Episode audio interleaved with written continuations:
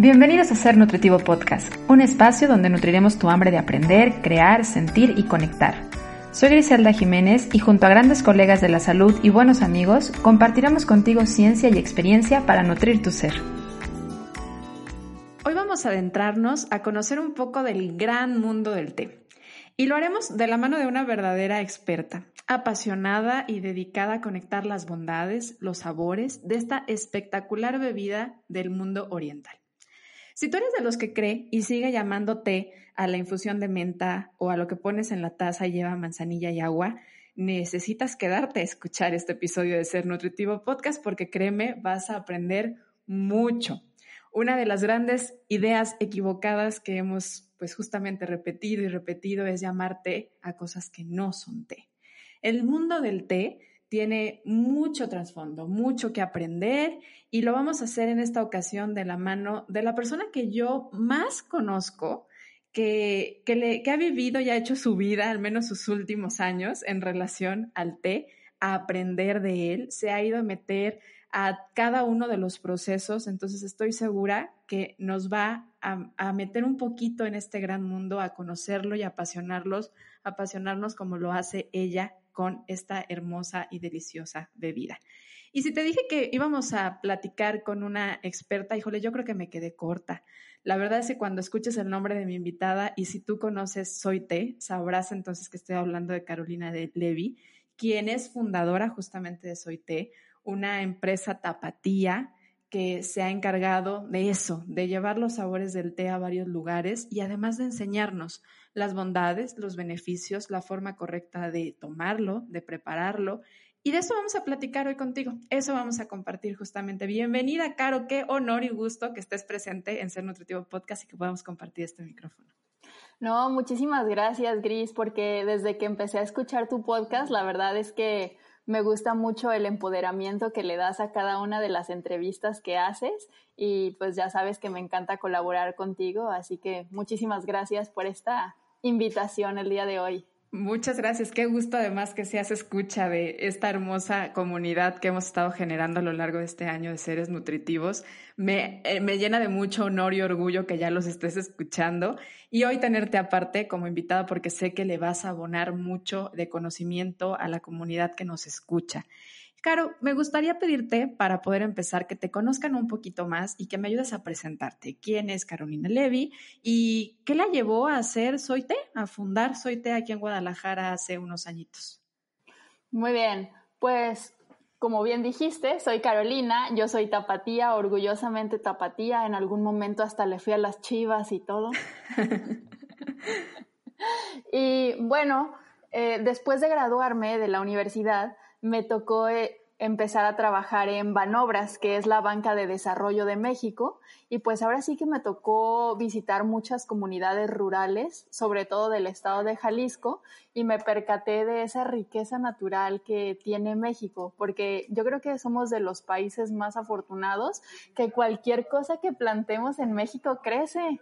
Sí, y, sí, y mi familia estaba involucrada en el mundo del café y a mí la verdad es que siempre me llamó mucho la atención la agricultura, pero por alguna cuestión del destino no estudié ingeniería agrícola, pero al final como que siempre me quedó esa espinita que quería hacer algo relacionado con pues con la agricultura. Entonces empecé a trabajar para esta banca de desarrollo y la verdad es que aprendí bastante acerca de muchos de los proyectos rurales que hay en México para bien y para mal, como siempre. Eh, y después eh, había tenido la oportunidad también de viajar a la India y a China antes, y fue cuando tuve como mi primera experiencia con el chai masala porque pues yo conocía el chai masala que se da pues en las cafeterías, ¿no? En México que es básicamente azúcar con saborizante y polvos. sí, polvos, que al final ni sabes qué es, ¿no?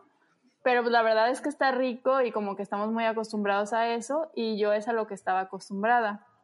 Entonces, cuando tuve la oportunidad de ir, pues la verdad es que me voló la mente, ¿no? Así como, ¿qué, es, ¿qué, son estos sabores así? Porque te llena la boca y es increíble. Y si nunca los has probado, sobre todo la cúrcuma, ahorita ya está como más de moda, ¿no? Pero en ese entonces era 2007 y pues la verdad es que ni me acordaba de haber probado la cúrcuma antes. Entonces fueron sabores que me empezaron a llamar mucho la atención y empecé a hacer experimentación y demás. Entonces, así como dice o decía el buen Steve Jobs, que son como piezas que se van juntando y que no es así como que un día desperté y tuve la epifanía de que quería fundar un negocio, como no, claro que no, como fueron varias piezas que se fueron juntando y también por la facilidad que tenía de, como mencioné antes, que mi familia tenía mucha relación con el mundo del café, entonces estábamos ya involucrados tostando café y vendiendo café en Guadalajara, pero la verdad es que el café y yo no somos muy compadres que digamos, entonces siempre que me preguntaban así como, ay, oye, ¿y este café a qué sabe? o cómo, cómo te parece, así como, ay, pues rico, pero no sé, como nunca me apasionó el café, como ahora sí el té, la verdad es que es mi vida ya. Entonces fueron como muchos factores lo que llevó a la fundación de Soy Té. Y a traerlo. Y aparte, bueno, yo he visto que no nada más fue como voy a abrir un negocio de tés, sino que es voy a aprender del mundo del té. Voy a, a, buscar la forma de aprender qué hay detrás de que llega esta plantita que yo veo pues simplemente deshidratada o en el caso del matcha en forma de polvo. Voy a ver qué hay ahí, cómo se, cómo, cómo, se cosecha. Y te has ido además a meter a estos sembradíos, a lugares donde se secan. Bueno, yo te he visto allá en fotografías haciendo parte del proceso y compartiendo todo lo que es. Y eso es algo de aplaudirse porque además nos educa, nos educa también como consumidores. Algo que a mí me ha gustado mucho, lo que veo es pues ver tus en vivos en donde estás compartiendo, a ver, cuáles son las características de un té, eh, cuáles son los beneficios de un té, a la salud también. Entonces, de verdad es que eso es algo de aplaudirse. Y hoy por ahí quiero llevar el tema, sabiendo que, bueno, pues esta comunidad es una comunidad que busca estar muy nutridos, pues vamos a hablar de los beneficios, pero también de las diferencias entre el té, lo que nosotros llamamos té, como lo decía al principio, que muchas veces decimos un té de manzanilla, un té de hierbabuena. Bueno, ¿esto realmente esté o no esté? A ver, sácame de la duda, Caro. Pues fíjate que no estamos tan perdidos porque cuando primero se descubrió el té, ¿cómo crees que se le llamaba? Mm, ¿Alguna adivinanza? Planta astringente. En China se descubrió esta planta astringente junto con muchísimas otras plantas astringentes y así como en México tenemos nuestro compendio que es la materia médica o la herbolaria escrita por, eh, ¿cómo se llama? Este de la Cruz. Bueno, se escribió eh, cuando llegaron los españoles a México en la conquista y tenemos nuestro compendio de herbolaria, ¿no? Sin embargo, el té, que es una planta en particular que se llama Camellia sinensis, tiene cafeína. Entonces, si tú nada más arrancas esta hoja y te la comes sin hacerle ningún proceso, es demasiado, demasiado astringente. Porque tú dime, ¿cuál es el proceso de la cafeína en una planta? Sea café, sea té, sea hierba mate, ¿cuál crees que sea la función de la cafeína en una planta? Pues es protectora, ¿no? Me imagino que es como su sistema de defensa para protegerse. Así es, exactamente, es su sistema de defensa y entonces si no le damos ningún proceso a la planta es demasiado astringente. Así que como apenas se había descubierto esta planta y se descubrió más que nada por sus increíbles beneficios para la salud, porque pues los nativos del sur de China la consumían y se sentían despiertos, se sentían con mucha energía, se sentían como más saludables, ¿no? En general. Entonces pues la querían comer pero no querían que le supiera horrible. Entonces, la primera escuela de té o la primera forma en la que se empezó a consumir el té, que viene únicamente de esta planta, de la Camellia sinensis, era en sopa. Órale, o sea, ni siquiera era en forma de bebida, era en una sopa. Wow. En una sopa, porque pues para que no supiera tan mala, pues le echaban cebolla, le echaban sal. Le sazonaban. exactamente. Y de hecho, si tú quieres, todavía si vas al sur de China, te dan una sopa de té que sabe bien rica. Wow. Y entonces, ¿sí es correcto llamar té a un té de manzanilla, a un té, o, o, tendría que ser específicamente de esta plantita que ya hiciste mención, que es la Camellia sinensis? Así es, y para que fuera té de manzanilla, pues necesitaríamos mezclar esta plantita con la manzanilla. Ok, o sea, es esta planta es como el ingrediente para poder decir que es té. Así es. Si no, no es té. Si no, no es té. Si no, es una tisana. Ahora, así como tú hablabas de, bueno, pues nos podemos traer a México muchas cosas y se dan. ¿Qué sucede si yo me traigo y intento sembrar aquí té, esta planta en particular? ¿Podría ser té o existe una denominación de origen, tal como por ejemplo el tequila? ¿Podría tener las mismas características y beneficios que hoy se saben de la camelia sinensis? Pues ojalá que convenzas a la zagarpa de que ya nos animemos a plantar eh, té, porque la verdad es que sí tenemos un clima ideal para poder sembrar té. De hecho, en Colombia hay una plantación muy buena que se llama Bitaco y ellos están haciendo un té maravilloso con calidad de primera mano. Así es realmente espectacular el trabajo que están haciendo y pues en Colombia también tienen muy buen café y un clima similar al que tenemos en México. Entonces la verdad es que sí sería interesante sembrar el té, pero pues no es nada más sembrar el té, porque lleva todo un proceso que así como ya mencioné hace rato, cuando empezaron a bueno, a tomarlo, pues no sabían cómo tomarlo, ni cómo procesarlo, ni nada, y pues lo tomaban tal cual así en sopa, y pues les ha llevado dos mil años desarrollar el té para que se procese y se consuma como hoy día entonces tendríamos que sembrar el té en México y no solo sembrarlo, sino aprender a procesarlo correctamente para que no sea nada más como una apropiación cultural, ¿no? Que nos robemos la planta y que la hagamos como Dios nos dé entender. Claro. Ahora, la mayoría de los tés que hoy en día consumimos, ¿de qué origen son? Pues depende de cuáles tés consumas. Por ejemplo, o sea, existen diferentes tipos de tés, ¿ok? Diferentes tipos de té y muchísimos orígenes. Si consumes de los tés de sobrecito típicos del súper, es posible que casi todos sean o de Sri Lanka, algunos cuantos del norte de la India, de Assam, o también puede ser que sean de Kenia o de algunos otros países africanos. Últimamente también ha estado despuntando bastante Ecuador y Argentina, pero esto para los test que cuando tú abres la bolsita se ve totalmente pulverizado el producto, que ni siquiera sabes qué era antes de que fuera polvo. Ya no tiene forma. ok. Y, y, bueno, platícame un poquito más de estos tipos de test. Recuerdo que hace unos años, estábamos sacando cuentas hace rato, alrededor de seis años, me platicaste cuando nos conocimos en, una, en un taller, una plática que tuvimos, que existían o se podían como mm, poner en categorías. Y bueno, estos son los que normalmente hemos denominado como por colores, aunque no necesariamente es la, la, parte de, dividirlos de manera correcta, ¿o sí? Eh, pues sí, ¿no? Porque ahora sí que todos vienen de la misma planta, pero lo podemos comparar como con el mundo del vino que no hay nada más un tipo de uva, ¿cierto? Cierto. Ajá, y que tenemos la uva blanca y la uva roja, y ya de ahí salen muchísimos cultivares, que está el Pinot Noir, el Cabernet Sauvignon, y bueno, podríamos tener toda una charla acerca del vino. Y en el mundo del té pasa exactamente lo mismo. Viene de la Camellia sinensis, sin embargo, de aquí se divide en dos grandes variedades. Dependiendo de si eres de la escuela más oriental y más china, lo puedes clasificar en la hojita, porque pues es una hoja más chiquita, y la hojota, o si eres como de la escuela más europea, la Camellia sinensis sinensis y la Camellia sinensis asámica. Y bueno, ya de aquí se derivan muchísimos, muchísimos cultivares que hasta hoy día hay registrados más de 10.000 cultivares. Ok.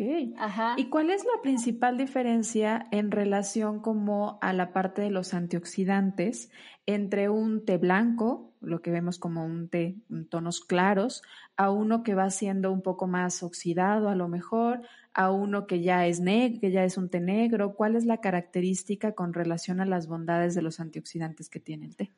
Pues fíjate que esa pregunta es muy complicada de responder porque tiene muchísimo que ver con desde cómo es la plantación del té. Últimamente se ha estado hablando mucho de los monocultivos, ¿cierto? y que cada vez desafortunadamente son más populares y más populares los monocultivos. Y la naturaleza es tan sabia que nos habla desde a través del té, si hacemos como la comparación o esta analogía, que en el mundo del té, al igual que en muchos otros mundos, la diversidad es lo que justamente hace que el té tenga un mejor sabor y mayor contenido de antioxidantes. Entonces, supongamos que, bueno, de esta planta que mencioné, Camellia sinensis, se puede sacar cualquiera de los procesos, porque ahora sí que lo que cambia es el proceso que le das para hacerlo como té blanco o té verde, o ahorita justamente estoy tomando un té amarillo. Entonces, depende del proceso. Sin embargo, si sacas una planta de un monocultivo, que esté, no sé, supongamos en Sri Lanka, porque en Sri Lanka hay demasiados, demasiados monocultivos. Entonces, si de Sri Lanka sacas una planta y la procesas como té blanco, pues va a tener cierta cantidad de antioxidantes. Pero si sacas una planta de China o de Taiwán que esté creciendo salvaje en la montaña, que haya tenido muchísimas adversidades para poder crecer, y aunque la proceses como té rojo o una oxidación mayor, va a tener mayor contenido de antioxidantes simplemente porque desde raíz la planta tenía más nutrientes. Entonces, si de esta misma planta de China que tuvo estas adversidades en el crecimiento, procesas un té blanco y un té más oscuro, por ejemplo, un té negro, pues va a tener mayor contenido de antioxidantes pero hay que tener en cuenta desde dónde viene la planta. O sea que de ahí es lo importante que nos fijemos en el origen. Eso es algo que tendríamos que estarnos fijando para saber la calidad del té que estamos tomando entonces. Así es, es muy importante para que también nosotros empecemos a determinar pues justamente qué tantos beneficios tiene la planta. Y voy a, a regresarme tantito a unas cosas que dijiste ahorita. Hablaste de fermentación y hablaste de oxidación. Y yo toqué el punto de antioxidantes, o sea, una característica que ha llamado muchísimo la atención a la parte de la salud y el té es justamente que es una muy buena fuente de antioxidantes. Un antioxidante además muy particular. ¿Cuál es el antioxidante que contiene la planta Camellia sinensis? El antioxidante que contiene la Camellia sinensis. Te voy a ayudar, son catequinas principalmente. Catequinas tienen muchísimas y polifenoles. ajá. Y justamente la Universidad de Hangzhou ha encontrado que justamente el que tiene mayor contenido de polifenoles es el té blanco siempre y cuando sea de árboles salvajes y sea cosechado en una época del año muy particular que tiene que ser en cuanto empiezan los brotes a salir de la tierra, justamente antes de su festival del Día de Muertos.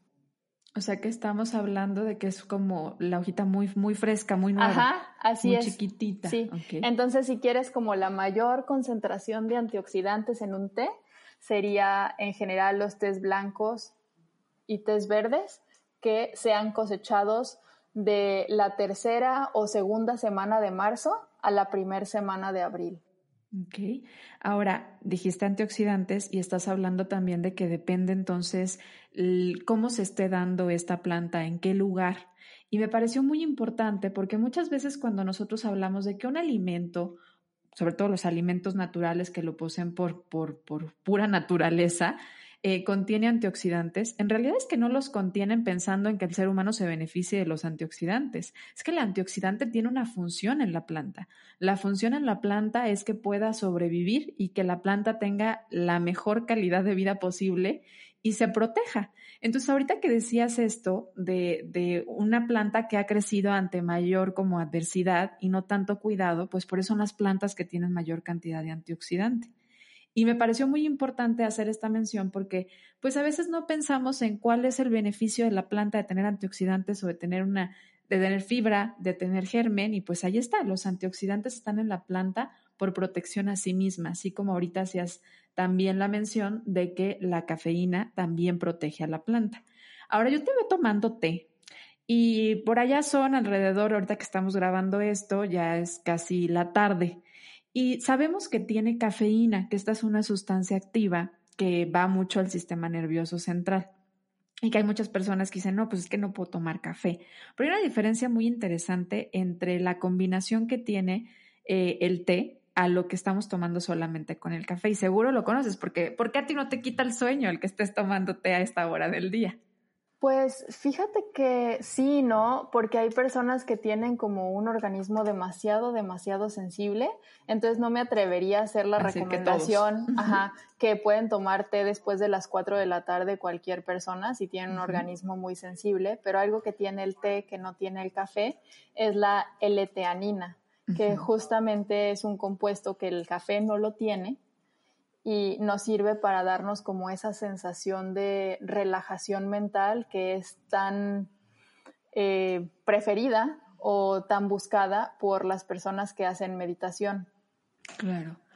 Y me gustó que tocaras a este punto porque, por ejemplo, yo, yo voy a levantar la mano ahorita que decías, hay personas que son muy sensibles a la cafeína.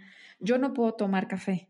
Yo el café en sí, hasta el simple hecho de olerlo, me llega a dar taquicardia. O sea, imagínate el efecto que hace la cafeína en mi cuerpo. Sin embargo, al té tengo mucha mejor tolerancia a pesar de que tiene una combinación también con cafeína. No me sucede lo mismo. También me he dado cuenta que depende de qué tipo de té esté tomando. Y claro, también la hora del día. Pero la sensación, en lugar de acelerarme, es esto, es relajarme. Obviamente depende mucho también de la persona y lo importante del autoconocimiento, pero la L-teanina actúa de manera muy interesante como un trópico en el cerebro, que nos da esta capacidad de retención, de, buscar información, de sentir un estado como de, producción de serotonina, muy relajados, muy presentes. ahorita lo hacías muy en particular, por eso se ha asociado mucho con la meditación, con la yoga, y bueno, también por la cercanía que tiene a las zonas en donde se practicaba antes de que esto se hiciera mucho más eh, occidental, la práctica de la yoga y, de la meditación, pues se practicaba mucho más allá, pero ayuda mucho. Entonces también hay algunas personas que podrían ver el beneficio de relajarse con el consumo de, de, té, aunque tenga cafeína. Algo importante es observar qué tal te cae a ti. Y en los colores que hoy hicimos mención, bueno, platicaste entonces que están unos que son oxidados y hay unos que son fermentados, ¿cierto? Platícanos ahí la, la, diferencia entre esto y si esto da un poco de relación también con el color que vemos nosotros en la taza. Ahorita hablabas de que tú estás tomando un amarillo. Un amarillo, así es. Y pues fíjate que dentro de los procesos que pueden salir todos de la misma planta, eh, tenemos primero el té blanco, que el té blanco se podría pensar que es el que tiene menos proceso de todos, porque lo único que se hace para el té blanco es cosecharlo, dejarlo marchitar por 72 horas y básicamente la hoja pues va perdiendo ese contenido de humedad hasta que llega a una humedad como del 15% más o menos. Después de eso eh, lo ponen a secar totalmente sin embargo, es muy difícil lograr que no se fermente un poco la hoja durante ese secado de 72 horas o esa marchitación de 72 horas, porque hace pues bastante humedad y al estar las hojas eh, totalmente en la charola por 72 horas, tiene una micro, micro fermentación en la charola.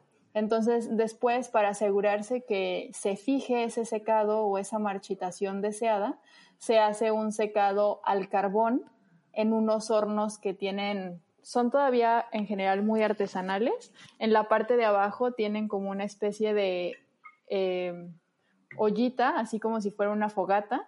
Le ponen el carbón ahí, ponen los canastos de bambú y le dan ese secado para que se fije el tipo de té como tú lo quieres, ¿no? Y ese es en sí el té blanco. Ok, o sea, es un proceso como mucho más lineal, digámoslo así, mucho más fácil, más rápido que todos los demás. Y no sonó tan, tan fácil, y no sonó tan rápido tampoco. No sonó tan rápido, pero sí. Pero ese es el resultado de un té blanco. Ajá, y el té blanco ¿Tiene alguna modificación eh, o tiene una importante escala a nivel de antioxidantes? O decías que sí, ¿verdad? Que es el más alto en antioxidantes y son las hojitas como más sí, Siempre y cuando sean los que se cosechan eh, durante la segunda, tercera y cuarta semana de marzo y antes del Festival del Día de Muertos. Ahí habría entonces más antioxidantes. ¿Y hay alguna relación también con el color y este proceso del que ya nos hablaste con la cantidad de cafeína que tengan? Fíjate que sí, ¿no? Porque la cantidad de cafeína también depende muchísimo del tipo de árbol de donde se ha cosechado el té. Porque sí, el té se cosecha de un árbol salvaje, un árbol, árbol silvestre, va a tener un contenido de cafeína muchísimo más alto que de un monocultivo. Los monocultivos, de hecho, casi no tienen cafeína. Por lo mismo que decíamos ahorita, no necesita protegerse tanto. Pues de qué? Porque le están echando aparte fertilizante todo, y todo, todo, el, medio es perfecto, exactamente. Sí, Así es. ¿Y ah, cuál es el siguiente en, en escala así como de, de, de, proceso que puede llegar Ajá.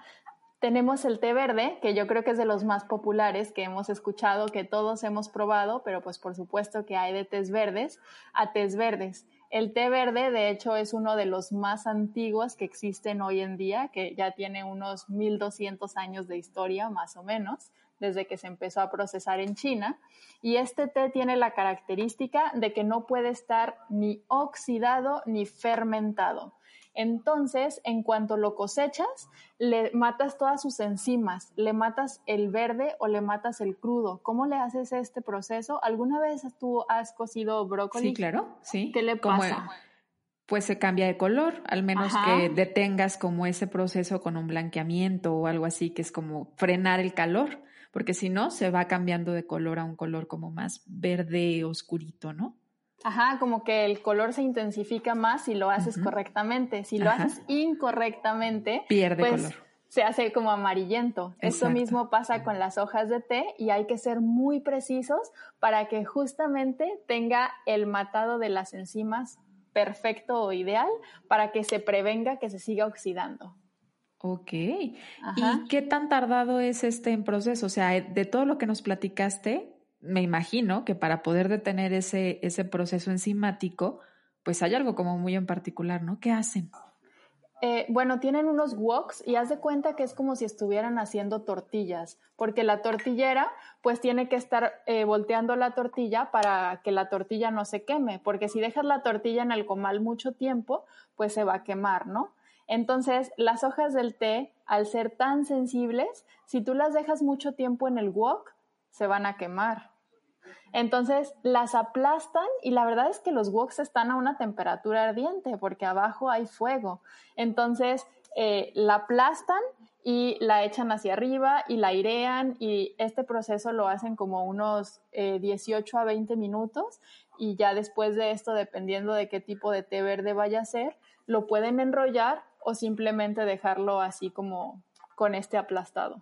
Bueno, me lo estoy imaginando. Yo creo que la mayoría de las personas no tenemos idea de lo que hay detrás de una taza de té. Creo, que, no. Por, todo este lado, imagínate, o sea, la cantidad de tiempo y las personas que están haciendo esto. O sea, es impresionante y no tenemos idea porque es súper artesanal entonces. Depende, pero todavía hay muchos lugares de China que lo siguen haciendo de la manera eh, tradicional y sigue siendo muy, muy, muy, muy artesanal. Okay. Ahora está en, en, relación al té blanco, el té verde, ¿qué tanta cantidad de, de, cafeína tiene? Digo, sé que puede variar, pero ¿qué tanta cantidad de cafeína tiene? Pues ahora sí que los verdes y los blancos podríamos decir que ajá, son muy similares y son los que tienen mayor contenido de cafeína y de antioxidantes. Sobre todo eh, los polifenoles que han medido en la Universidad de Hangzhou ya está comprobado que son de los que tiene la mayor cantidad el, el, blanco y el verde. Y el verde. Ajá. Ok. Y aquí surge uno que, bueno, pues hemos venido escuchando mucho más en esta zona del mundo en los últimos años, que es el matcha, que no es lo mismo, porque aquí hay un proceso diferente, ¿cierto? Y un origen diferente a lo que tengo entendido. ¿El, el matcha es también chino o no es tanto de China? Pues fíjate que hay un debate muy fuerte y depende de a quién le preguntes, pero ahora sí que matcha, eh, ¿te acuerdas que la primera escuela de té hablamos que fue una sopa? Ajá, bueno, la segunda escuela de té avanzaron tecnológicamente y empezaron a pulverizar el té. Y justamente matcha es té pulverizado. Eso significa Ajá, en China empezaron a pulverizar el té y no nada más té pulverizado, té pulverizado en un movimiento circular, así como muy específicos. Y de hecho, si ves el carácter de matcha, pues cha es té, pero mat es como un proceso hecho a mano de pulverización en este sentido, como circular. Ok. Ajá, así como muy específico, ¿no? Eh, pero bueno, los chinos fueron conquistados por los mongoles. ¿Tuviste Mulan? Sí, claro. Yo soy niña Disney, claro que sí. Sí, yo también soy niña Disney. Entonces, en Mulan, ¿qué pasó? Algo muy importante. Ay, a ver, voy a hacer memoria. ¿Quién conquistó a quién? Pues sí, ¿no? Los mongoles. Los mongoles, los mongoles conquistaron a los chinos. Sí, me acuerdo que tenían un peinado ahí medio raro, a mí me daban miedo de niña. Ajá, sí, no. Entonces esto provocó que hubiera un éxodo muy importante de intelectuales de China a Japón y se llevaron con ellos la técnica del pulverizado del té. Mm. Y también sus plantas de té y pues los empezaron a cosechar en Japón. Y los chinos, ya después de que se fueron los mongoles y demás, siguieron evolucionando en cuanto a cómo se procesaba el té y fue que llegaron a la hoja suelta, pero los japoneses les encantó el té pulverizado y fueron quienes perfeccionaron la técnica del pulverizado del té. Entonces, en cuanto al origen, es chino, pero ¿quién lo perfeccionó? Sí lo perfeccionaron los japoneses. Wow, oye, qué padre que nos contaste esta historia, porque qué bonito además entender cómo una bebida se va englobando también con la historia y cómo va llegando a diferentes lugares del mundo. Yo recuerdo además que en una ocasión, cuando escuché tu plática justamente sobre la primera vez que entendí un poquito, poquitito, porque es un mundo, eh, y hablaste sobre el té puer, que luego la gente le llama como té rojo, pero creo que no es la forma correcta de llamarlo, ya me lo dirás tú. También me contaste un poco de la historia, que una de las que se dice que podría haber sido cómo se dio el té puer. Y si mal no recuerdo, decías que, bueno, lo llevaban a lugares como Inglaterra, creo que sí, que les gustaba mucho el té, ¿cierto? Pues primero lo llevaban al Tíbet, porque les gustaba este tipo de té que era uno de los únicos que había, porque recordemos que el té, cuando empezamos la charla, comentamos que se originó en el sur de China. Ajá. Ajá. Entonces, quienes, come, este, quienes eh, disfrutaban muchísimo este té eran los monjes tibetanos, por esta eh, forma que les daba de poderse concentrar de una manera increíble para poder meditar. Entonces, el té tenía que viajar y viajar muchísimo desde el sur de China hasta el Tíbet. Entonces fue que empezó a expandirse el mundo del té desde el sur de China a otras partes. Pero la fermentación, ¿en qué momento ocurrió? Porque según yo recuerdo, a lo mejor estoy mintiendo, son seis años de la vez que escuché esa, esa plática, pero me acuerdo que decías que por, por cuestión ahí como de coincidencia, accidente. sí, de accidente hubo un poco de fermentación y pues llegaron a un tepuer que sí les gustó. Eh, sí, y la verdad es que el puer no necesariamente es fermentado, porque cuando recién lo sacan, pues no está fermentado, porque no ha pasado tiempo, ¿cierto? Eh, sin embargo, se puede considerar más como una especie de té verde y conforme va pasando el tiempo, sí se va fermentando. Esto para el caso de los puer crudos, porque seguramente te acordarás que vimos dos tipos de puer, que están los crudos y están los cocidos o los cocinados. Y pues la verdad es que en Oriente tienen una cultura de fermentación muy padre, porque tienen fermentado de todo tipo de cosas, ¿no? Desde sus vegetales, sus bebidas. Y en los setentas, cuando empezó a haber un consumo más elevado de este tipo de té, pues dijeron, ay, pues cómo podremos acelerar el proceso de fermentación para que no tenga que pasar tanto tiempo. Y apenas en los 70 fue que empezaron a fermentar o a posfermentar, porque este té ya estaba fermentado, a posfermentarlo. Ok. Entonces, el té puer es un té fermentado, digamos que es como un verde fermentado. El puer cocinado, sí. Y el puer no cocinado, que es el Shen puer, podríamos decir que es un té verde en proceso de hacerse, té oscuro o té posfermentado, pero esto le puede llevar años. Ok. ¿Y en sabor? ¿Qué, cambio tú que aparte yo veo que catas el té? O sea, tú no nada más tomas el té. Yo veo eh, cómo te sirves el agüita, aparte revisas la temperatura del agua, o sea, sabes hacer té. En sabor, ¿cuál es la diferencia? ¿Cómo se siente el sabor de un té fermentado o de un té puer? Pues ahora sí que depende de qué tan añejo sea y qué tan fermentado esté. Sin embargo, eh, conforme van pasando más años, conforme se va fermentando más, se va haciendo más dulce, porque mm. esta astringencia de, original de la hoja se va perdiendo y también la cantidad de cafeína concentrada en las hojas, se han hecho varios estudios que va disminuyendo a través del tiempo. Y de hecho, muchos de los tés que te dan en China ya más en la noche son o puers cocinados o puers añejos. Wow, ok. Y ahorita tú estás tomando un té amarillo. Ese yo, creo que muchos no lo han escuchado porque como que no es tan común, ¿o sí? No, no, no, no es tan común. Es un té que casi no se consume fuera de China. En Corea también hacen un muy buen té amarillo, pero este es uno de los tés. En particular, este es un té de tributo, de los que le daban al emperador, porque era como una de las joyas de la corona, ¿no? Ajá. Y este té es súper interesante porque es como si fuera un verde pero microfermentado. O sea que también ahí podríamos decir, ¿el proceso es similar? Similar, pero si te acuerdas, en el verde quedamos que en el wok le matan totalmente las enzimas. Las enzimas, ajá. En el este amarillo no? le matan al 100% las enzimas. Para que se pueda fermentar un ajá, Exacto, para que se pueda mm. microfermentar casi, casi, pero no al 100%.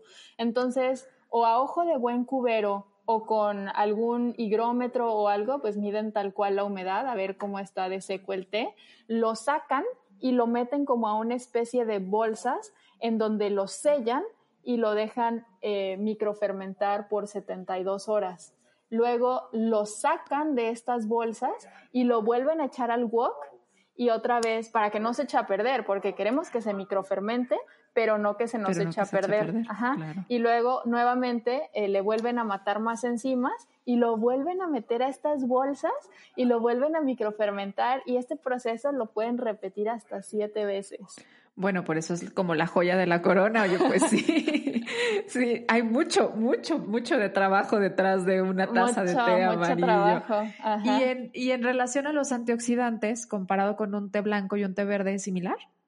Es similar, sin embargo, tiene como otros beneficios también porque ya es un té fermentado. Entonces digamos que es un té vivo. Porque hay enzimas digestivas ahí haciendo su trabajo. Así es. Entonces eh, también lo recomiendan muchísimo después de comer porque te puede ayudar bastante y la verdad es que desde que empecé a consumir té, sí, con el proceso de digestión, por las enzimas, y que además les encanta y es muy útil para la microbiota intestinal estos, estos fermentados. Y está el té que luego llaman como azul. ¿Es correcto llamarlo azul o lo tendríamos que llamar oolong? Pues es que fíjate que ahí hay una confusión en la traducción, porque qing se puede traducir como turquesa y qing xin es un tipo de cultivar que hablábamos de los tipos de cultivares dentro de los oolong. De hecho, uno de los cultivares más populares en el que procesan como oolong es el corazón verde o corazón turquesa.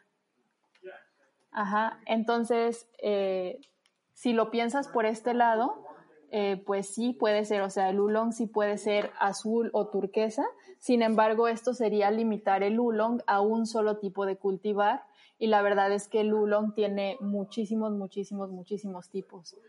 Entonces no es necesariamente azul, pero pues también hubo como una un error de traducción y que no lo entendieron totalmente y le empezaron a decir té azul, pero este té es un proceso también muy muy complejo que es de los tés que tardan más tiempo en hacerse. Y cabe decir que no es azul, ¿o sí? O sea, yo no he visto un té azul, porque en su momento llegué a ver por ahí publicidad en el que se veía azul vibrante. Yo creo que eso no era té, té oolong para nada. Tiene unas pequeñas como notas, ¿no? Eso sí he alcanzado a notar un poquito, pero es más bien claro, ¿cierto?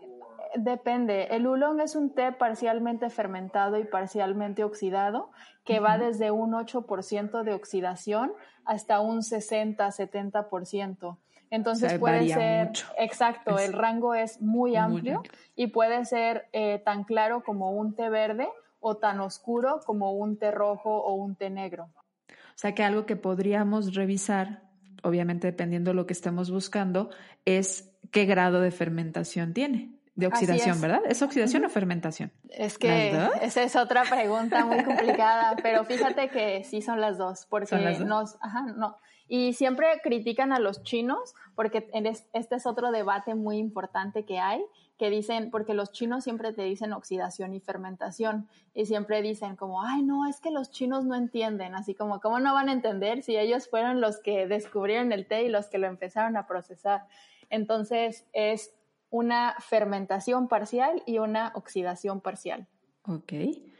Y esto, bueno, me imagino que también tiene un movimiento con los antioxidantes. ¿Qué tanto? Pues depende entonces de qué tan fermentado o oxidado esté, ¿cierto? Así es, ajá. Mientras menos fermentado esté, va a tener eh, mayor cantidad de antioxidantes. Ok.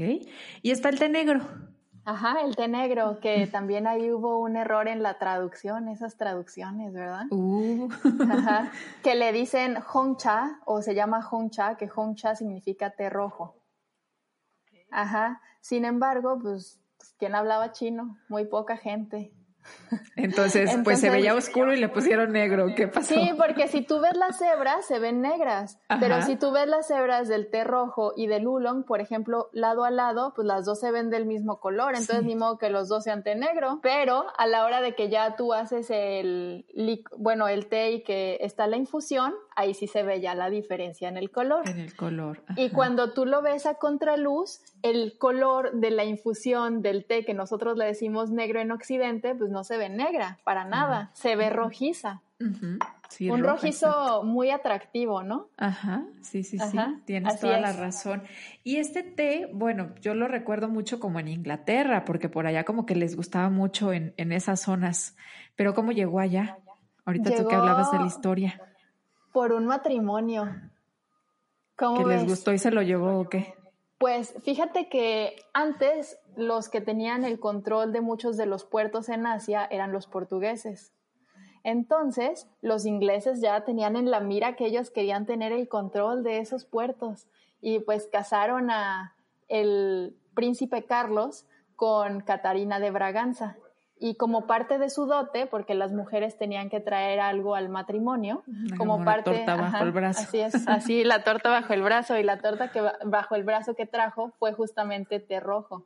Mm. El famosísimo Lapsang Souchong, que es un té ahumado y que fue el primer té rojo que se empezó a consumir y que se descubrió por accidente, tal cual, porque no le mataron las enzimas para hacerlo té verde y al no matarle las enzimas, pues ¿qué crees que le pasó? Pues se oxidó. Se oxidó. Y pues también como había humedad, se les fermentó. Se fermentó. Y entonces resultó el té negro. El té negro, así es. Ajá. Y, pues dentro, dentro de los conocidos ahí, perdón que te interrumpa, pero está el chai. El chai es un té negro, ¿cierto? El chai depende. ¿O es una mezcla? Chai, si solo decimos chai, es un té. Chai significa té. Eso significa, ok. para que sea una mezcla de especias, que es lo que nosotros identificamos como chai, tendría que ser un chai masala.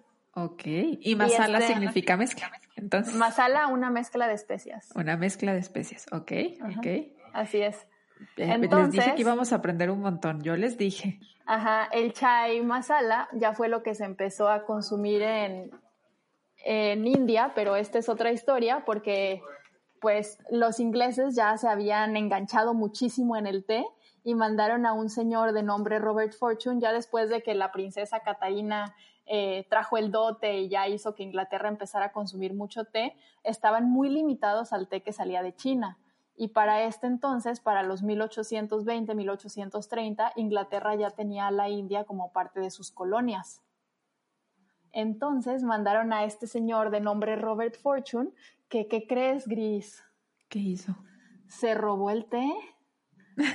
Ajá, ¿Cómo que se lo robó? Se lo robó, se hizo pasar por chino. Hay una novela histórica muy interesante que se llama Por todo el té de China, de Sarah Rose, y ella cuenta o narra cómo fue que se robó el té o la planta de té de China y se la llevó a la India y pues también no solo se robó la planta, se robó el proceso y el proceso que se llevó fue justamente el del té rojo o té negro. Y ya fue cuando empezaron a eh, hacer muchísimos monocultivos porque querían producir el té de manera masiva y pues casi todos los cultivos que hay de té, tanto en la India como en Sri Lanka, que eran las principales colonias inglesas, son monocultivos. ¡Wow! Ok, oye, qué, emocionante, qué bonito es conocer la historia detrás de una bebida que además se ha ido como popularizando mucho más aquí, en esta parte del mundo. Digo, pues sabemos que es muy antigua en otros lugares, pero aquí apenas nos anda llegando mucho de esta información. ¿Y cómo se prepara? ¿Cómo se prepara? ¿Hay una forma correcta de preparar un té?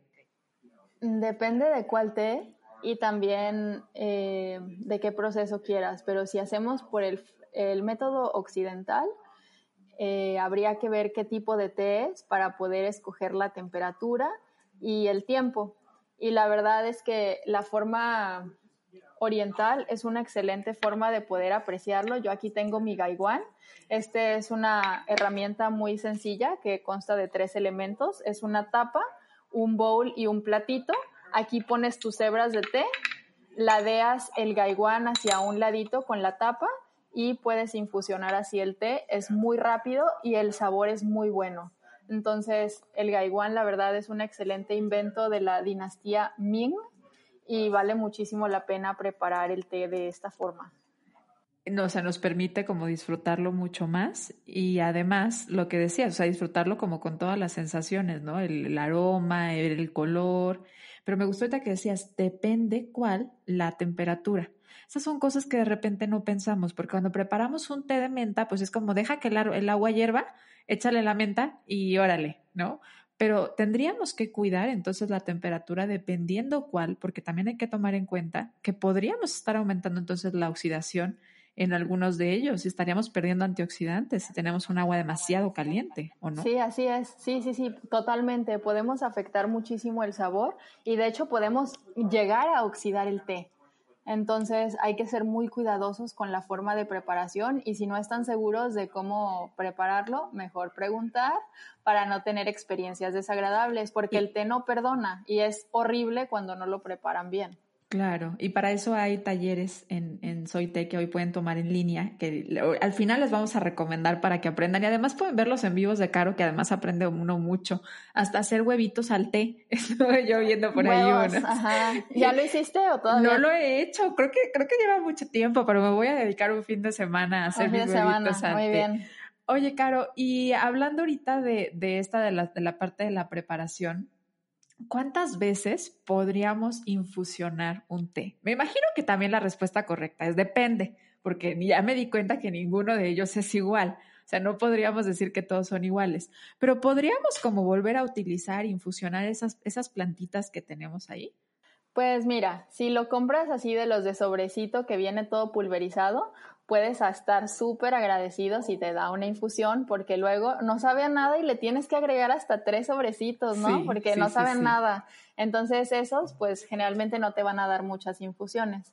Sin embargo, si ves la hoja suelta, eh, en el caso de los tés, ya sea desde el blanco hasta el oscuro, las seis categorías, te deben de dar por lo menos, por lo menos cinco infusiones, porque además a lo largo de las infusiones el té va desarrollando su carácter. Ok, ¿cómo, cómo es eso? A ver, ¿cómo, ¿de dónde le va a salir el carácter?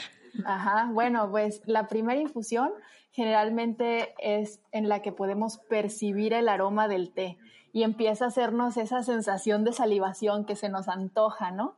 Eh, luego la segunda, ya que el té empezó a despertar y que salió el aroma, es cuando descubrimos su sabor.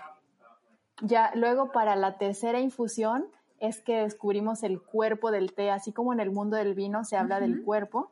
Y en la cuarta infusión es el retrogusto, cómo es la sensación en la garganta al finalizar de tomar el té. Entonces va desarrollando su carácter y ninguna infusión es igual. Wow, qué bonito. Qué bonito es aprender todo lo que hay detrás. Bueno, un poco de lo mucho que hay detrás de esta bebida que aparte se, se escucha, estoy segura que quienes nos escucharon se habrán dado cuenta lo mucho que le gusta a Caro, lo mucho que lo disfruta. Deberían de ver cómo hace sus, cómo se sirve su tecito. A mí se me antoja cuando la veo que se está preparando siempre su té, porque se ve que lo hace como un ritual amoroso. Y Caro, pues estamos entrando a la recta final de este episodio de Ser Nutritivo Podcast. Cuéntame si hay algo por ahí que todavía tengas ganas ahí de decirles que nos está haciendo falta eh, platicar sobre el mundo del té. Digo, yo sé que va a haber un montón, pero algo que dices, esto es como súper importante y se lo tienen que llevar. Pues yo creo que le pierdan el miedo al té, porque la verdad es que vale muchísimo la pena descubrirlo como bebida y la verdad va a lograr eliminar toda esa ansiedad de querer consumir refresco, de querer consumir bebidas innecesarias para el cuerpo. Entonces que se animen a probarlo para que puedan descubrir todas las bondades que nos da, ya sea así puro o también lo pueden tomar en kombucha, por ejemplo, que sabe delicioso, así que que se animen a prepararlo y a descubrir su versatilidad. Así es, y empezar, me encantó que aparte terminas con esta recomendación, empezar a incorporarlo como una bebida que sí tiene muchos beneficios a la salud, porque tiene beneficios a la salud. Ya hablábamos ahorita de los antioxidantes, algunos de ellos se han ido como eh, también viendo que tienen funciones o que nos pueden ayudar a desinflamar la parte hepática, algunos de ellos también pues el efecto diurético que tienen, entonces también se puede utilizar como parte de la terapia eh, médico-nutricional, pero sobre todo eso, empezar a tomar bebidas mucho más funcionales que, como lo decías, el refresco o todas estas bebidas que están llenas de azúcar, o si no es azúcar, pues llenas de jarabe de maíz de alta fructosa o de muchas otras cochinadas, colorantes y todo lo que le ponen en la industria. Esta es una mucho mejor alternativa y hoy además saben que hay mucho detrás de una taza de té. Y estamos entrando ahora hacia la recta final, Caro. Hay tres preguntas que hacemos a nuestros invitados partiendo de eh, lo que este episodio y lo que cada episodio de Ser Nutritivo Podcast tienen como intención, que es recordarnos que la nutrición no nada más es lo que nos llevamos a la boca, sino que también es nutrir la parte mental, la parte espiritual y la parte física. Y queremos saber cómo tú, Caro, disfrutas nutrir la parte física. Eh, pues fíjate que el té me da bastante energía y me ayuda pues a andar en bici, a correr, a, hacer yoga. Entonces la verdad es que tengo una vida eh, muy activa y que también cuando no tomo té, que es muy raro, así como que siento menos ganas de hacer ejercicio. Entonces me ayuda bastante para esta parte de tenerla como complemento. O sea, tu binomio es té y actividad física. Es buenísima para caminar. Yo de repente veo los pasos que por ahí publica que yo digo, ¡ay, qué bárbara! ¿Y cómo disfrutas nutrir tu mente? Pues fíjate que últimamente he estado en mi burbuja de té, aprendiendo y aprendiendo de té, tomando clases, leyendo de té y también estoy aprendiendo mandarín. Entonces estoy nutriéndome a través de un idioma que es muy milenario y deja muchísimo que de enseñanza. Me imagino. ¿Y cómo disfrutas nutrir tu alma? Mi alma, qué pregunta tan complicada. El alma. Pues yo creo que a través de la comida, a través de la buena música, la compañía y buenas conversaciones. Muy bien. Caro, y la última pregunta. Si tú tuvieras el libro de la vida enfrente de ti y tienes la posibilidad de escribir una frase para futuras generaciones, ¿qué te gustaría poner en ese libro de la vida? El libro de la vida. Ojo, va a decir por Carolina Levy, ¿eh? O sea, ¿qué vas a poner? Bébete, que la vida es breve. Ok, muy, muy Caro, muy ella. Perfecto, Caro.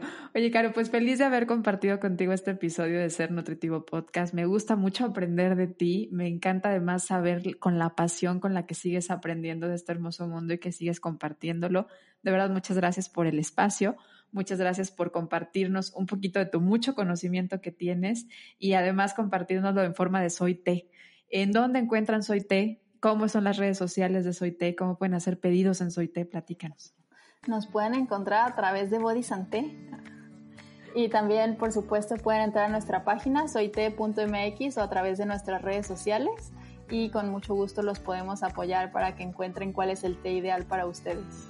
Y si te gustó lo que aprendiste el día de hoy, Caro tiene campamentos que puedes ver en línea donde puedes aprender mucho más. Son creo que nueve días para aprender sobre el mundo del té, hacer catas, mezclas, todo esto que de lo que platicamos un poquito el día de hoy. Y además también sus amigos que son muy interesantes para seguir aprendiendo. Muchísimas gracias, Caro, y muchas gracias, también. Hasta la próxima. Gracias y feliz de haber compartido contigo y gracias a ti por escucharnos. Recuerda que nos escuchamos cada jueves con un episodio nuevo. Gracias. Gracias, adiós.